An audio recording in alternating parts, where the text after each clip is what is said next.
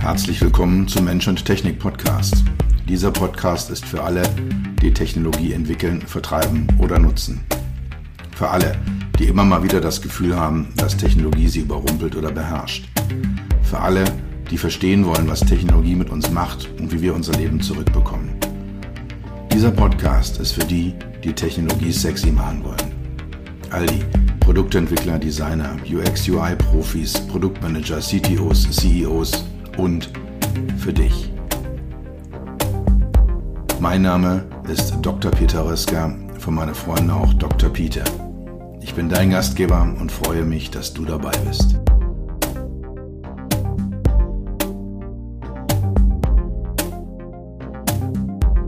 Diejenigen von euch, die mir auf Social Media folgen, insbesondere auf LinkedIn folgen, die werden wissen, dass ich den Hashtag Make Technology Sexy nutze. Eigentlich für alle meine Posts unter dem, ja, irgendwo bringe ich den immer unter und wenn es einfach nur hinten dran gehängt ist. Das ist der Hashtag, mit dem meine Aktivitäten, meine Posts sehr gut nachverfolgbar sind. Und ich werde sicher irgendwann mal eine separate Folge machen, was denn eigentlich sexy Technologie ist aus meiner Sicht und was sie zu sexy Technologie macht und was denn un unsexy, non-sexy Technologie ist. Das aber wie gesagt in einer äh, separaten Folge.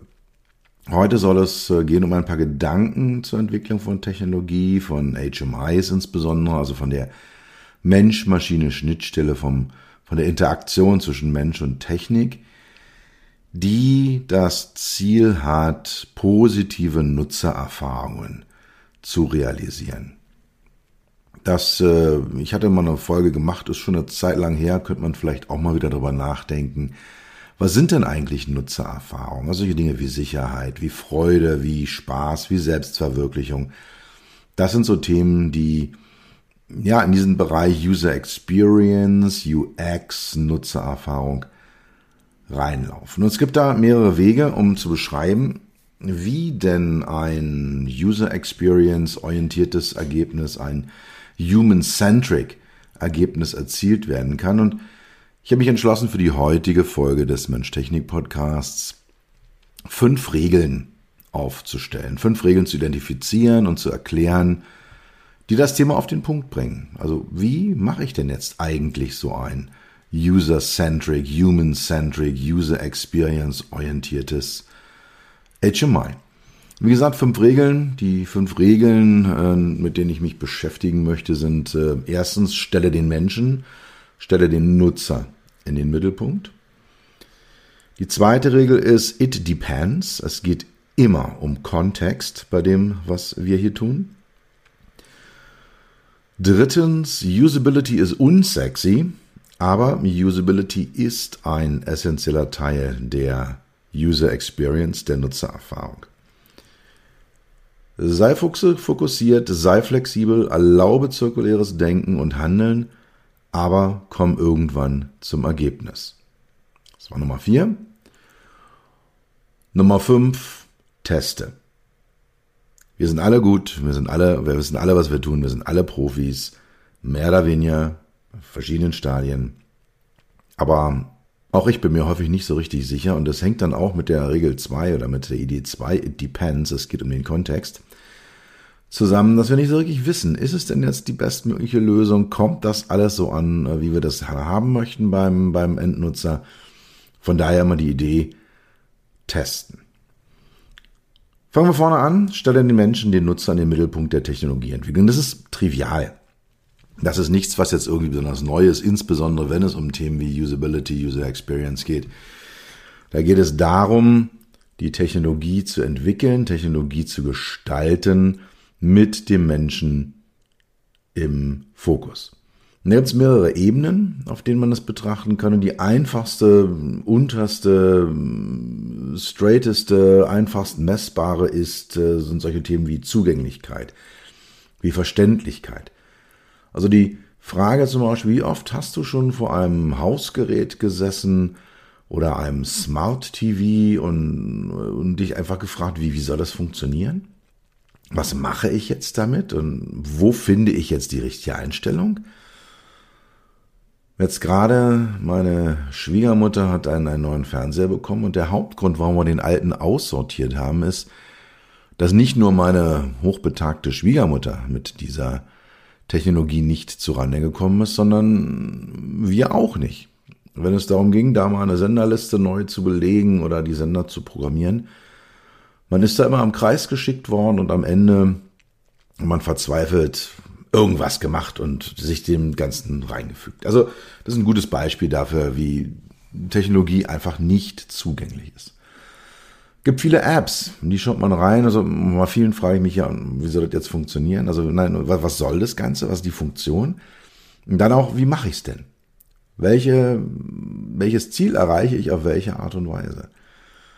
Autos, auch ein sehr schönes Beispiel. Also die Basisfunktionen von Autos, lenken, bremsen, schalten, blinken, hupen, das ist meistens sehr, sehr gut gelöst. Das ist äh, sehr stark standardisiert. Da guckt man halt mal, wo ist der, der Scheibenwischer rechts oder links, äh, rauf oder runter, wo ist der, äh, der, der Scheinwerfer, wo schalte ich den an und aus, so ein Drehschalterchen unten links oder hinterm Lenkrad. So ein paar Varianten gibt es, aber das ist alles relativ überschaubar. Komplexer wird es schon mal so ein Thema wie Klimaanlage. Und ganz komplex wird es beim Thema Infotainment, Navigation, Telefon. Allein schon das Koppeln des Smartphones mit Bluetooth, das ist eine Sache, die selbst ein Profi wie mich bei bestimmten Autos locker mal 10, 15 Minuten kostet, bis das ganze Ding spielt. Und häufig ist es dann auch noch so, dass es im ersten Anlauf nicht geht, im zweiten Anlauf nicht geht. Man macht das dritte Mal exakt das gleiche und zack, plötzlich geht es. Und das ist natürlich ein absolutes Desaster, wenn man dann auch noch nicht mal irgendeine Konsistenz in der ganzen Sache drin hat. Also nicht nur, dass man nicht mehr weiß, was man für einen Fehler gemacht hat, sondern dass dieser äh, angenommene Fehler ja im Endeffekt auch zum, zum Ziel führen kann. Ich hatte neulich das Beispiel, ein äh, ja, äh, Kompaktklasse-Wagen eines äh, spanischen, spanisch-deutschen Herstellers, und dann ging es um die Sprachumschaltung. Ich habe das Auto am Flughafen, Flughafen Palma de Mallorca übernommen und das war alles in Spanisch. Und ich habe es nicht geschafft, während der Fahrt diese Sache umzustellen. Und am nächsten Tag hat meine Frau gesagt, komm, ich fahre jetzt und du guckst mal, dass du dieses Auto auf Deutsch umstell, umgestellt bekommst. Hat eine Weile gedauert. Es war dann nachher einen, ich würde mal sagen, ein Hidden Feature, eine richtig üble Gemeinheit, und ich habe also das Handbuch am Ende auch bemühen müssen. Also ich bin wirklich rein und habe dann das Handbuch mir rausgesucht aus dem Armaturen, äh, aus, aus, aus, aus dem Handschuhfach und mich da durchgewühlt, äh, war auch nur in Spanisch. Das ist ein riesen fettes Ding gewesen. Ich dachte, oh, wenn es so fett ist, ist es bestimmt auch in, mindestens in Englisch, vielleicht auch in Deutsch. Nein, es war nur in Spanisch. Ich spreche ein paar Brocken Spanisch, also es ging einigermaßen. Und äh, da stand, ich soll auf einen Knopf drücken, auf einen ganz bestimmten, und dann würde ich ins Einstellungsmenü kommen. Und äh, ich drücke auf diesen Knopf und komme nicht ins Einstellungsmenü, sondern in den Hauptbildschirm. Es war nämlich der Knopf für den Hauptbildschirm. Dann drücke ich äh, aus lauter Frust ein zweites Mal drauf. Und dann war ich im Einstellungsmenü und konnte dann vergleichsweise einfach die Sprache von Spanisch auf Deutsch ändern. War das ein gutes Beispiel dafür, wie man so eine Zugänglichkeit einfach auch verhindern kann dass das Icon auf dem Knopf war eindeutig das Icon für Hauptbildschirm. Dann hätte man da jetzt nochmal so ein Zahnrädchen mit drauf gemacht oder eine 2 drauf gemalt, dann wäre das Ganze schon anders gewesen. Dann hätte man eine Idee bekommen, ha, vielleicht kann man da zweimal drauf drücken und zumal ist auch der einzige Knopf, weil ich habe dann alle anderen Knöpfe auch durchprobiert, äh, ob man damit zweimal drücken auch mal nach irgendeinem, da erreicht man nichts mit. Das ist, das ist richtig schon gemein, das ist, das ist hinterhältig, das ist fies, da werden äh, essentielle Funktionen unzugänglich gemacht, äh, damit das Ganze vielleicht ein bisschen schicker aussieht oder was auch immer da der Antreiber war bei diesem Autohersteller. Also Basis, Menschen in den Mittelpunkt stellen, Zugänglichkeit schaffen. Da geht's dann auch um so Schriften, äh, so Sachen wie Schriften, wie Zeichen, wie Icons, die ganzen statischen Strukturen, Menübäume, die Prozesse, wie gebe ich eine Telefonnummer ein, wie wechsle ich zwischen Navigation und Medien hin und her. All diese Dinge gehen damit rein. Wir als Menschen tragen ein Steinzeitgenom in uns herum. Also die Evolution hat so viereinhalb Milliarden Jahre Zeit, um uns äh, zu entwickeln auf den Status vor ungefähr 70.000 Jahren. Dann ist was äh, die kognitive Revolution passiert. Äh, wir Menschen haben uns äh, erheblich verändert, haben dann auch andere Menschenarten von diesem Planeten verdrängt. Und der Hauptpunkt war dafür die, die Fähigkeit äh, zu kommunizieren, eine komplexe Sprache auszubilden und dann kam das, was viele Menschen als die glücklichste Zeit der Menschheit betrachteten. Wir lebten noch in einer Umgebung, die unserem Genom angemessen war. So ein nomadischer Lebensstil, Kleingruppen, 25, maximal 50 Leute, viel Zeit, äh, Essen war ständig verfügbar. Und äh, man hat so ja, 50, 60, 70 Prozent des Tages konnte man mit schlichtem Rumhängen, heute würde man sagen, chillen, verbringen in der Gruppe. Und das war eine sehr, sehr glückliche Zeit. Und vor 10.000 Jahren, vor 12.000 Jahren begann dann die Zeit der Sesshaftigkeit, das Ausbilden von Äckern und ja, dieses Genom, was wir damals hatten, dieses Steinzeitgenom, äh, diesen Übergang, das, das tragen wir noch in uns. Und was wir machen mit unserer Intelligenz, mit unserer Kommunikationsfähigkeit ist, wir führen ständig neue Technologien ein, die unser Leben, unsere Wahrnehmung und unser Handeln erheblich beeinflussen. Und diesen Veränderungen, die wir in unserer Umwelt durch Technologie ständig vornehmen, diesen setzen wir uns gnadenlos aus. Und das hat zur Folge, dass Technologie, wenn wir das Ganze schon so machen, zu auch teilweise erheblich hohen Kosten aller Arten, dass dann Technologie das Leben von Menschen besser machen muss, sicherer, schneller, fokussierter, erfolgreicher, vielleicht auch einfach nur lustiger. Aber irgendwas muss passieren, irgendwas muss ich machen. Und wenn Technologie nicht einen dieser Werte oder idealerweise mehrere dieser Werte erfüllt, dann ist es Schrott. Vielleicht ist es noch Kunst, aber wahrscheinlich ist es einfach nur Schrott. Und Technologie, müssen wir uns auch bewusst machen, ist immer mehr als nur das schlichte Artefakt. Gutes Beispiel ist äh, das Thema Oldtimer. Also objektiv gesehen ist ein Oldtimer ein altes Auto technisch hinten dran, nicht so sicher wie ein modernes Auto, fährt nicht so schnell, fährt nicht so sauber, macht Lärm, ist vielleicht auch unbequem. Also objektiv ist es einfach ein altes Auto. Subjektiv ist so ein Oldtimer für viele Menschen der absolute Lebenstraum. So ein Auto, was 20, 30, 40 Jahre alt ist. Und ja, also da hängt an diesem Artefakt altes Automobil, Oldtimer, eine extreme emotionale Welt. Und so ein Oldtimer macht Spaß. Der ist, ich hatte auch den einen oder anderen, ja, Youngtimer als Oldtimer. Aber da kann man sich schon drin realisieren. Da kann man schon, schon äh, sich selbst drin wiederfinden. Ähnliches gilt auch für, für Smartphone. Also sicher ist ein Smartphone erstmal sehr, sehr nützlich und wir können viele Alltagsprobleme damit leicht lösen. Und äh, ein Beispiel, wo es mir wieder aufgefallen ist, ich war neulich mit zwei meiner Abi-Kumpels äh, in der Kneipe, treffen uns immer so alle Viertel, halbe Jahre mal. Und einer von denen ist ein konsequenter Smartphone-Verweigerer. Der hat keins. Fertig aus. Wir kommen da rein und dann war da so ein QR-Code auf den Kneipentisch geklebt und er fing sofort an zu motzen. Ja, wenn es jetzt mit dem QR-Code hier läuft, Karte, dann bestellt er nichts, er will ja jetzt nichts haben. Und das hat mir wieder klar gemacht, er hat völlig recht. Ohne ein Smartphone hätte man dort im Zweifelsfall nichts bestellen können, weil man nicht in die Karte hätte gucken können. Oder man hätte sich eine Hilfskonstruktion suchen müssen, wie zum Beispiel jemand anders bitten, kannst du mal abscannen und mir vorlesen, welche Biersorten haben die hier und was gibt's heute zu essen. Es hat sich dann aufgelöst, äh, es gab Karten aus Papier, die wurden auf den Tisch gelegt, es war noch irgendwie aus irgendwelchen Corona-Zeiten, dass da die QR-Codes noch auf dem Tisch klebten. So ein Handy kann ich nutzen, um Tickets zu kaufen. Wenn ich äh, morgen wieder in ein Flugzeug reinkletter, dann habe ich meine Bordkarte dabei, die ist da drauf. Man kann, oh Wunder, Wunder, Wunder, so ein Smartphone auch nutzen, um mit anderen Menschen zu kommunizieren. Das ist so die, sag mal, harte Seite. Es ist aber für viele ist ein Smartphone identitätsstiftend geworden. Bist du Apple-User oder bist du Android-Sklave? Hast du das neueste Modell oder hast du eine olle Gurke?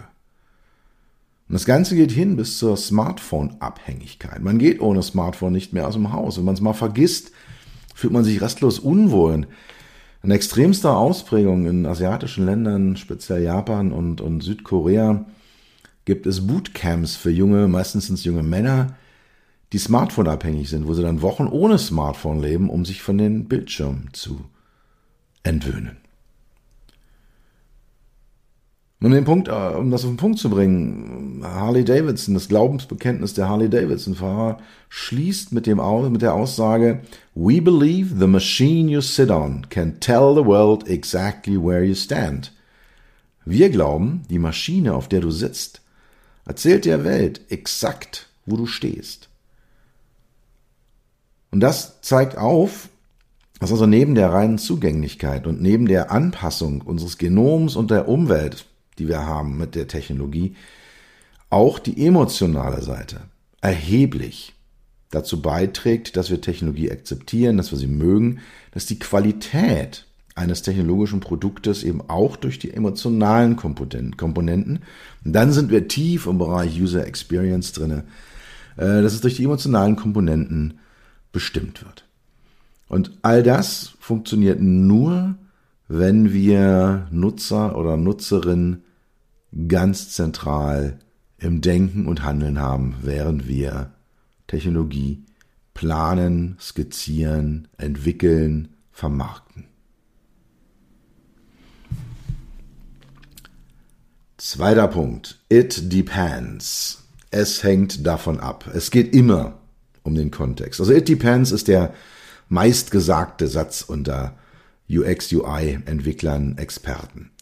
Ich werde immer mal wieder gefragt, was ist denn die beste Lösung? Was ist denn das optimale HMI? Und die Frage macht unterm Strich überhaupt keinen Sinn. Weil Technologie wird von Menschen genutzt und Menschen sind alle unterschiedlich. Wir haben unterschiedliche Erfahrungen, wir haben unterschiedliche Erwartungen, wir haben unterschiedliche Anwendungsfälle, Use Cases. Ja, jeder von uns möchte mit einem Smartphone, mit einem Auto mit einer Waschmaschine was anderes machen.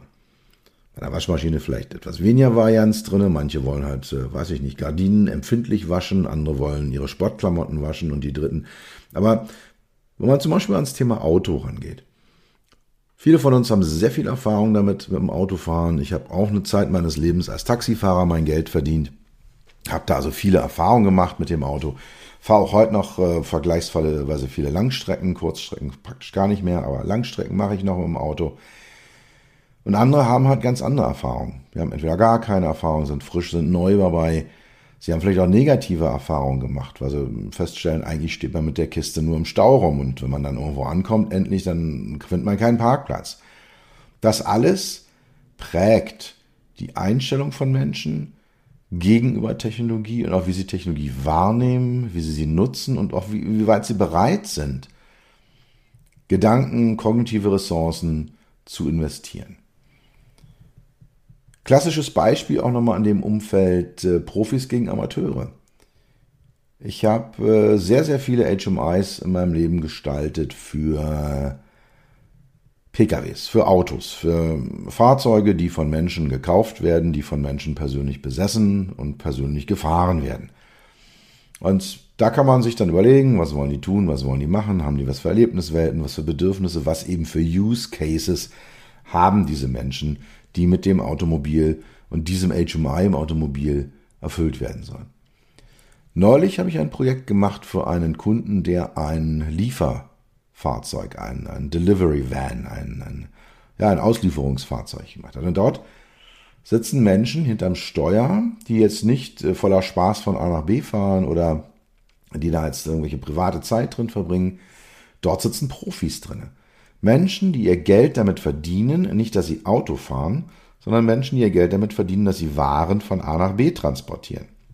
Dass sie, ja, Restaurants, Privatmenschen, Firmen mit Waren beliefern. Die haben natürlich ganz andere Bedürfnisse, ganz andere Ideen davon und, und die haben auch ganz andere Zeit, äh, sich um solche Themen zu kümmern. Da spielt das System eine ganz andere Rolle. Also da kann man schon an solch recht einfachen Beispielen erkennen, dass eben ja diese ganzen Anwendungsfälle und auch die persönlichen Einstellungen ganz unterschiedlich sind. Und so ein Delivery Van Fahrer, der dann nach seiner Auslieferung in sein Privatauto einstellt, ist dann der gleiche Mensch, hat aber einen anderen Kontext, einen anderen Nutzungskontext. Er ist nicht, nicht, mehr, nicht mehr Profi, sondern er ist jetzt Amateur und will nach Hause fahren. Ist ja plötzlich ganz anders, hat eine ganz andere Ideen, Bedürfnisse, braucht auch eine ganz andere Unterstützung. Also Technologie wird immer in einem Kontext genutzt, in einem Zusammenhang, in einer Umwelt, in einer Umgebung, in der sie stattfindet, in, für bestimmte Aufgaben die wir da haben. Also so verführerisch, wie, wie die Idee erscheint, eine optimale Lösung zu finden oder die eine optimale Lösung zu finden, das wird in den allermeisten Fällen nicht gelingen. Jedes HMI ist ein Kompromiss. Ich habe vielleicht eine ganze Reihe von diversen Anwendungsfällen, von Use Cases, gerade einen Klienten, der sagt, ja, wir haben auf der einen Seite so hm, die Use Cases Social Media Communication aus dem Auto raus. Also Menschen wollen dann ihre Instagram, ihre Twitter, ihre TikTok-Accounts aus dem Auto befüttern. Aber auf der anderen Seite haben wir eine essentielle Nutzergruppe, die eher so in ältere, im Bereich ältere Konnoisseure, Genießer reinkommt. Und jetzt zu schauen, welche Rolle spielt denn Social Media in so einer HMI? Wie positioniere ich das? Wie präsentiere ich das? Was, was biete ich denn an? Und wie biete ich es denn eigentlich an? Das ist, äh, wird dann wahrscheinlich in irgendeiner Form von Kompromiss enden. Dass man dann sagt, entweder es ist einstellbar oder ich finde eine Lösung, die beiden Nutzergruppen, die sehr, sehr unterschiedlich sind, gerecht wird. Ich habe unterschiedlichste Anwendungsfälle. Ich habe äh, unter Umständen den, den Fall, morgens äh, zur Arbeit zu fahren, es muss schnell gehen, einfache Navigation einschalten, ähm, dann einfach irgendeinen Radiosender spielen, um mich ein bisschen abzulenken. Oder ich mache mit dem gleichen Fahrzeug, macht die gleiche Person eine Genussfahrt. An der Côte d'Azur lang, schöne Musik an, äh, vielleicht Dach auf, Navigation ist nicht nötig, man fährt mal so ein bisschen nach Bauchgefühl, ganz andere Use Cases, aber das gleiche Auto, gleiches äh, gleicher, gleicher Fahrer, gleiche Fahrerin. Also, man andet immer mit einem Kompromiss. Und in dem Zusammenhang, jede und jeder, also inklusive Chefs und Chefinnen, Klienten und Klientinnen, jede und jeder hat eine Meinung zu HMIs, hat eine Meinung zum Thema User Experience. Und das macht auch mein Job, das macht das, was ich tue, auf der einen Seite so unglaublich spannend, weil es können sich viele was drunter vorstellen, oder die allermeisten können sich was drunter vorstellen, wenn ich sage, hey, ja, wann hast du das letzte Mal in unserer App rumgefummelt und dich echt nicht zurechtgefunden? Ach, da kümmerst du dich drum. Und auf der anderen Seite macht es unglaublich schwer, weil jeder hat eine Meinung dazu. Jeder und jede, der die mit Technologie interagiert, entwickelt sofort eine Meinung und kann dann sagen, ja, gefällt mir, gefällt mir nicht. Und ah, das kann man aber anders besser machen. Und natürlich, wenn mir jetzt eine konkrete Person sagt, das kann man aber so besser machen, wird das für diese eine Person mit Sicherheit stimmen. Das passt dann perfekt zu, dieser, zu diesem einzelnen Menschen. Problem ist, ich habe noch Unmengen anderer Nutzer und Nutzerinnen, die andere anders ticken, die anders funktionieren, die andere Erwartungen haben und Profis werden eine Lösung finden, die einen essentiellen Teil dieser Nutzergruppe abdeckt, zu einem essentiellen Teil dieser Nutzer und Nutzerinnen passt, die damit entsprechend klarkommen. Und das ist das, was, was Profi-HMI-Entwickler so tun und machen. Und um diese eine Lösung zu finden, diese Lösung, die ja dann halt eben den allermeisten Nutzerinnen und Nutzern passt, da muss ich wissen, was sind das für Menschen? Was ist, welches was ist die Nutzergruppe? Was ist der Kontext? Der Nutzungskontext. Also meine Projekte fange ich fast immer damit an, dass ich entweder eine Analyse selber durchführe oder beim vom Kunden ausgehändigt bekomme, was denn da zu erwarten ist. Das ist also Marktanalysen. Wohin geht es geografisch gesehen? Was sind das für Menschen? Wie viel Geld haben die? Aus welchen sozialen Schichten stammen die? Was haben die für Vorerfahrungen? Nutzeranalysen, Personas sehr häufig, also wo dann so Ergebnisse dieser Analysen in eine imaginäre Person gegossen werden. Ja, das ist immer das Erste, was ich mache, um mir so einen Überblick zu verschaffen, okay, für wen mache ich das Ganze denn eigentlich hier? Wer ist denn Empfänger dessen, was ich hier tue? Ja, und auf dieser Basis finden dann Menschen wie ich die bestmögliche Lösung. Und die wiederum wird immer wieder it depends sein. Also es hängt immer davon ab, was ich eben für einen Kontext habe. Dritter Punkt. Usability ist unsexy, aber Teil der User Experience. Oft werden die Begriffe Usability und User Experience identisch verwendet.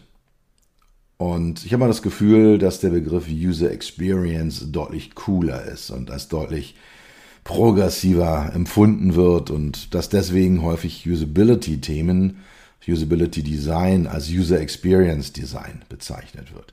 Ja, einfach weil es eben cooler ist und netter ist und, schöner klingt oder das Experience mit dabei. Es gibt in der ISO 9241 Teil 110 Teil 210 die Definition für Usability und User Experience. Usability ist die Gebrauchstauglichkeit, also der sogenannte Ease of Use. Wie einfach ist es zu nutzen? Und User Experience ist der, der emotionale Anteil. Welche Gefühle entwickeln Menschen gegenüber einer Technologie? Also es ist im Endeffekt der Fun of Use. Und Usability ist eher so ein bisschen trocken und kann relativ gut gemessen werden. Da geht es um so Themen wie Schriftgrößen, Farben, Kontraste. Das sind so die Sachen, wo sich so ein Usability-Experte mit, mit beschäftigt. Und die User Experience hat eher so diesen Anschein, kreativer zu sein, grafischer zu sein, emotionaler zu sein. Also das sind die beiden Begriffe. Sie meinen ähnliche Dinge, sie beschäftigen sich mit dem gleichen Thema, nämlich dem Verhältnis von Mensch zu Technik, aber sie haben unterschiedliche Sichtweisen, unterschiedliche Fokuspunkte, unterschiedliche, ja zum Teil unterschiedliche Menschen, die sich damit beschäftigen und definitiv unterschiedliche Tools, um sie zu entwickeln und um sie zu messen.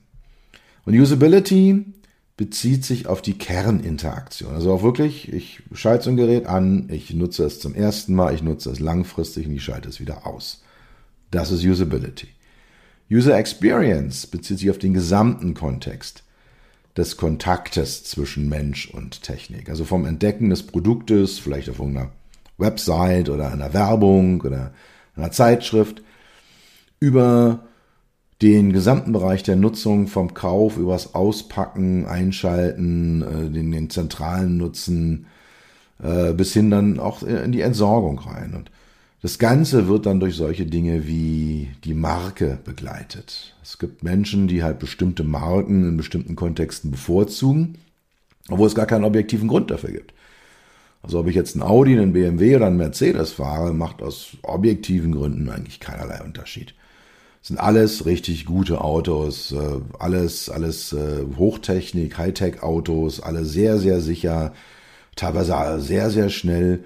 Also da gibt es keine wirklichen Unterschiede, aber wenn man jemanden fragt, welchen der drei Wagen fährst du, wird man sehr schnell bei den allermeisten Menschen ein oder zwei hören, wo sie sagen, den ja und nee, den nicht.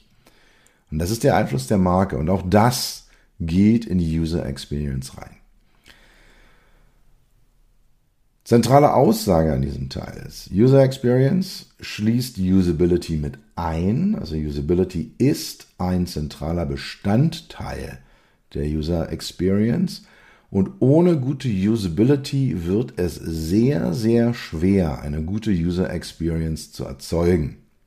Also Themen wie Zugänglichkeit, wie Nutzen, äh, wie Wert. All das sind Themen, die in der Usability abgehandelt werden. Es gibt einzelne Beispiele oder man kann sich das vorstellen, dass zum Beispiel die Strahlkraft einer Marke so groß ist, dass den Nutzern es völlig egal ist, ob das einfach zu nutzen ist oder nicht. Da gibt es so Elektrofahrzeuge aus den USA, so eine ganz große Marke, die da schwer im Kommen ist. Und objektiv betrachtet, aus Usability-Gründen sind die nicht besonders dolle. Aber die User Experience äh, wird von den Leuten, die die mögen, die da Fans sind, die sie quasi vergöttern, wird, wird die User Experience so hoch gewertet, dass die objektiv vorhandenen Usability-Probleme schlicht und ergreifend ignoriert werden, keine Rolle spielen, übertüncht werden, ja, einfach nicht stattfinden.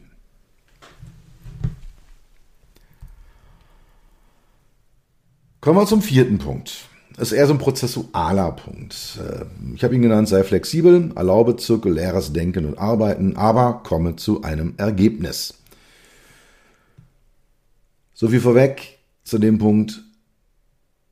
Ich bin bei jedem meiner Produkte dazu verpflichtet, ob das jetzt eher ein strategisches Projekt ist oder ob das ein Entwicklungsprojekt ist. Am Ende wird geliefert. Da gibt es einen Report, der sagt, worum es geht. Da gibt es ein Konzept, da gibt es Menübäume und Wireframes, gibt es all diese Dinge, da gibt es eine Technologieliste, da gibt es eine Lieferantenliste. Also am Ende, egal wie zirkulär ich denke und arbeite, wie oft ich Rücksprünge mache in meinem Prozess, am Ende gibt es ein Delivery. Am Ende gibt es eine Lieferung. Und es gibt so diverse Prozesse, wie man HMIs gestaltet, wie man User Experience gestaltet, wie man Technologie gestaltet. Und der Begriff User-Centered Design Process, der ist, ist eher so ein ja, übergeordneter Begriff, so ein, so ein Schirmbegriff, so ein, so ein Umbrella, der da über diverse Prozesse, diverse Prozessbestandteile gestand wird. Was all diesen Prozessen gemein ist, und das kommt dann wieder auf den ersten Punkt, zurück ist der Nutzerfokus. Also wir wollen dann dort, dass die Menschen, der Nutzer, die Nutzerin im Fokus steht. Und wie man das macht, da gibt's die diversen Prozesse, die man ansetzt. Ein Beispiel dafür, äh, was ich immer sehr, sehr gerne heranziehe, ist das Thema Design Thinking. Da habe ich auch schon mal eine separate Folge gemacht, äh, war irgendwie so äh, Innovationstreiber oder alter Wein in neuen Schläuchen, irgendwie so ähnlich hieß die, hieß die Folge. Design Thinking ist eine Philosophie, ist ein Prozess, ist ein Werkzeugkasten zur Technologieentwicklung. Und gerade beim Design Thinking ist dieser user-centric, dieser nutzerzentrierte Ansatz extrem zentral. Da geht es eigentlich immer darum, was will er oder sie? Wie können wir ihre oder seine äh, Bedürfnisse befriedigen. Was sind es denn eigentlich für Bedürfnisse, die die Leute haben? Wie kann ich denn vielleicht mit einer neuen Technologie ein Problem lösen, was die Leute haben, äh, ohne jetzt direkt zu fragen, wie kann ich denn ein Problem lösen? Ja, das sind so die Ideen. Und dann gibt es dann so den, äh, Prozesse reden, den Double Diamond. Das ist also erst linearer Prozess. Ja, geht man erst auf, äh, so in der Suche der, der Probleme, in der Analyse der, des Ist-Zustandes, im Sammeln von Informationen. Wenn man dann mal so alles beieinander hat, dann synthetisiert man das runter auf ein paar wenige Punkte, auf ein paar wenige ja, Kernthemen, die man mit einer Technologie abdecken kann, will und möchte. Und dann gibt es andere Prozesse dort, äh, wie zum Beispiel den äh, Microcycle. Äh, das ist ein, ein ringförmiger Prozess. Also ein Prozess, der immer im Kreis rumläuft, den ich immer wieder durchlaufe, bis ich dann irgendwann mal Exit-Punkte habe, bei denen ich dann sage, okay, jetzt habe ich diesen Circle so und so oft durchlaufen auf einer bestimmten Stufe. Ich habe jetzt ein Ergebnis, was mir solide erscheint und kann mit dem nach draußen gehen. Aber es gibt auch dort wieder neben dem Double Diamond noch den, den Macrocycle. Das ist ein linearer Prozess, mit dem ich dann halt wirklich wasserfallartig von oben nach unten gehe. Message hier in diesem Bereich, sei flexibel, sei offen, schau dir die Dinge an, überlege, brauche ich jetzt einen ringförmigen Prozess oder tut es ein linearer Prozess? Muss ich jetzt äh, den nächsten Schritt machen? Muss ich Dinge abschließen? Wir haben eigentlich immer irgendwelche äh, Lieferdaten. Wir haben immer irgendwelche Tage, bestimmte Daten, an denen etwas fertig sein sollte. Und da habe ich bestimmte Zwischenschritte. Da habe ich dann ja, Arbeitspakete, die geliefert werden wollen. Und dann wieder zu dem Punkt, komm auf den Punkt. Ja, kann, äh, äh, äh, du kannst zirkulär sein, du kannst linear sein, aber bei aller Flexibilität liefer am Ende des Tages. Der letzte Punkt, der fünfte Punkt, testen. Ich hatte schon vorhin kurz angerissen, wir sind alle Profis. Viele, viele, die hier zuhören, sind Menschen, die HMIs entwickeln, die wissen, wie es geht. Und gerade die, die wirklich wissen, wie es geht, wissen auch, dass es ohne Testen, ohne Feedback aus der, aus der Nutzergruppe ohne Feedback aus dem Feld, ohne Feedback von Menschen, die nachher wirklich damit arbeiten sollen oder die damit spielen sollen, die damit interagieren sollen mit einer Technologie. Ohne dieses Feedback werde ich kein wirklich gutes Ergebnis erzielen. Und das eine ist, keiner von uns ist unfehlbar. Wir haben alle mal falsche Einschätzungen. Ich habe auch schon äh, bestimmte Annahmen mal getroffen, auf denen ich eine HMI-Entwicklung aufgebaut habe musste feststellen, diese Annahme war grundfalsch. Das hat so nicht funktioniert. Oft sind es auch so Details, die man da nicht sieht. Wir fangen bei so Konzepten ja immer auf der groben Oberebene an, also mit sehr breiten Themen, mit äh, Analysen und, und groben Konzepten und arbeiten uns dann auf ein bestimmtes Detaillevel runter. Und da geht dann doch mal das ein oder andere auch verloren, was man nicht so sieht oder wahrhaben will. Vielleicht auch nicht ins eigene Weltbild passt. Und was eben sehr, sehr oft fehlt, sind Informationen über Kontexte. Wenn ich also bei so einem Kunden sitze und der sagt mir, ja, ja, wir haben hier eine Marktanalyse, wir kennen unsere Nutzerinnen und unsere Nutzer und schauen Sie mal, haben wir hier gemacht und dann ist es wahrscheinlich alles nicht schlecht, alles ziemlich gut, kann man, kann man was mit machen und ist auch ähm, mit, mit viel, häufig viel Aufwand und, und viel Hirnschmalz realisiert worden. Aber manchmal fehlen da dann auch entsprechend Dinge, dass be bestimmte Fragen nicht gestellt worden sind und wenn ich eine Frage in zum Beispiel so einer Focus Group oder einem Interview nicht stelle, werde ich zu dem entsprechenden Thema auch keine Informationen erhalten. Und das fehlt dann einfach mal. Und man dann testet und dann stellt man fest, in Zusammenarbeit mit einer, einer Nutzergruppe oder einem einzelnen Nutzerin oder Nutzer, ja, da ist ein, äh, ein, ein Problem vorhanden oder da ist eine Frage offen oder das führt nicht zur Lösung, was wir uns da überlegt haben, dann ist es auch ein Lernprozess, den man da durchmacht. Den man wiederum nur dann durchführt, wenn man auch testet, wenn man Nutzerfeedback einholt. Also regelmäßig im Laufe einer Entwicklung testen. Nicht erst am Ende, das bringt nichts. Das, äh, wenn, wenn wir am Ende sind, sind wir am Ende, da ist dann nichts mehr groß zu machen an so einem technologischen Artefakt. Da steht dann der SOP, der Start of Production, der, der Beginn der Produktion schon häufig im Kalender und dann ja, kann man nicht mehr groß was tun. Es wird verdammt teuer, wenn ich ganz zum Schluss sage, oh, da müssen wir noch was ordentlich umräumen. Also, Nutzer sollten in allen Stadien der Entwicklung eingebunden sein, zum Beispiel in frühen Phasen mit Focus Groups oder Benchmark-Tests. Ja, wenn man ein neues Automotive HMI entwickeln möchte, es gibt da schon verdammt viele draußen in verschiedensten Ausprägungen, in verschiedensten Varianten, Farben, Formen, Größen, Funktionalitäten. Da kann man sich mal welche nehmen und kann man mal mit Nutzern drüber reden und die mal ein bisschen testen da drin, was läuft, was läuft nicht bei den Kollegen der anderen Firmen.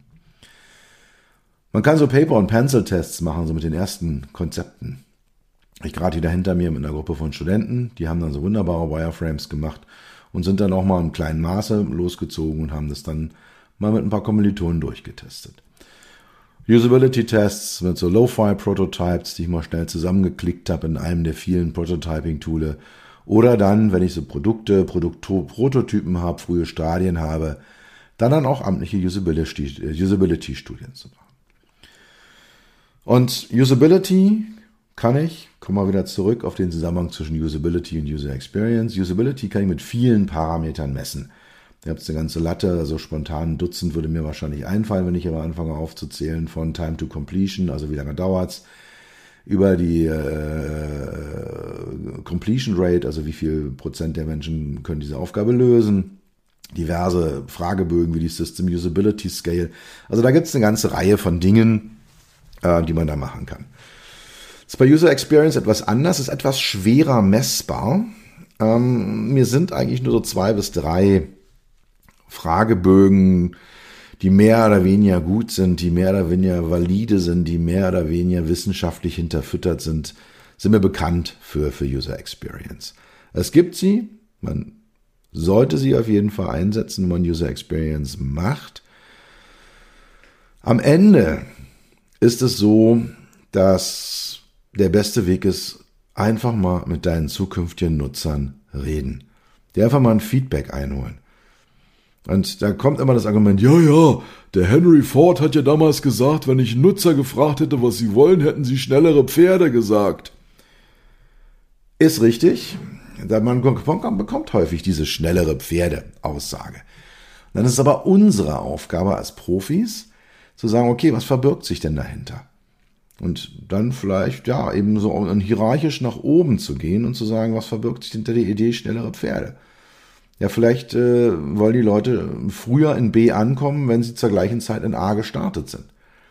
Und dann kann ich mir die Frage stellen, gibt es Alternativen? Müssen es denn schnellere Pferde sein oder können es vielleicht auch ein Elektromotor sein, den ich einbaue?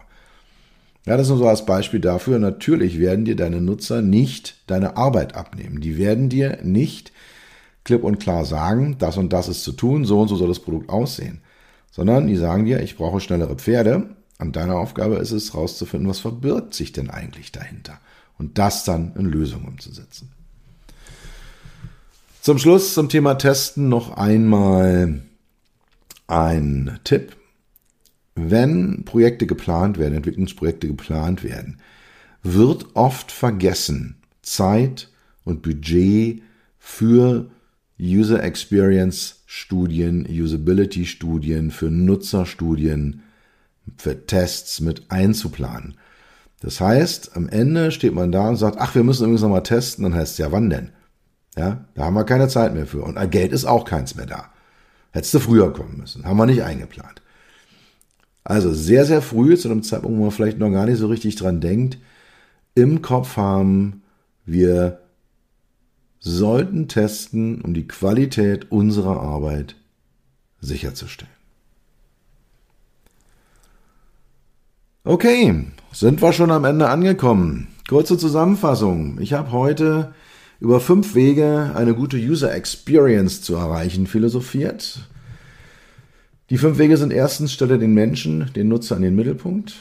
Zweitens, it depends. Es geht immer um Kontext, wenn wir um das Thema Usability und vor allem auch User Experience, die Nutzererfahrung reden.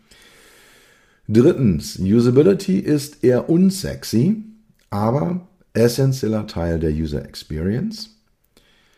Viertens, sei fokussiert, sei flexibel, erlaube zirkuläres Denken und Handeln, aber komme am Ende zu einem Ergebnis.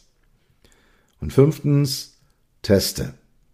Erhebe Nutzerfeedback und lass es in deine Entwicklung einfließen.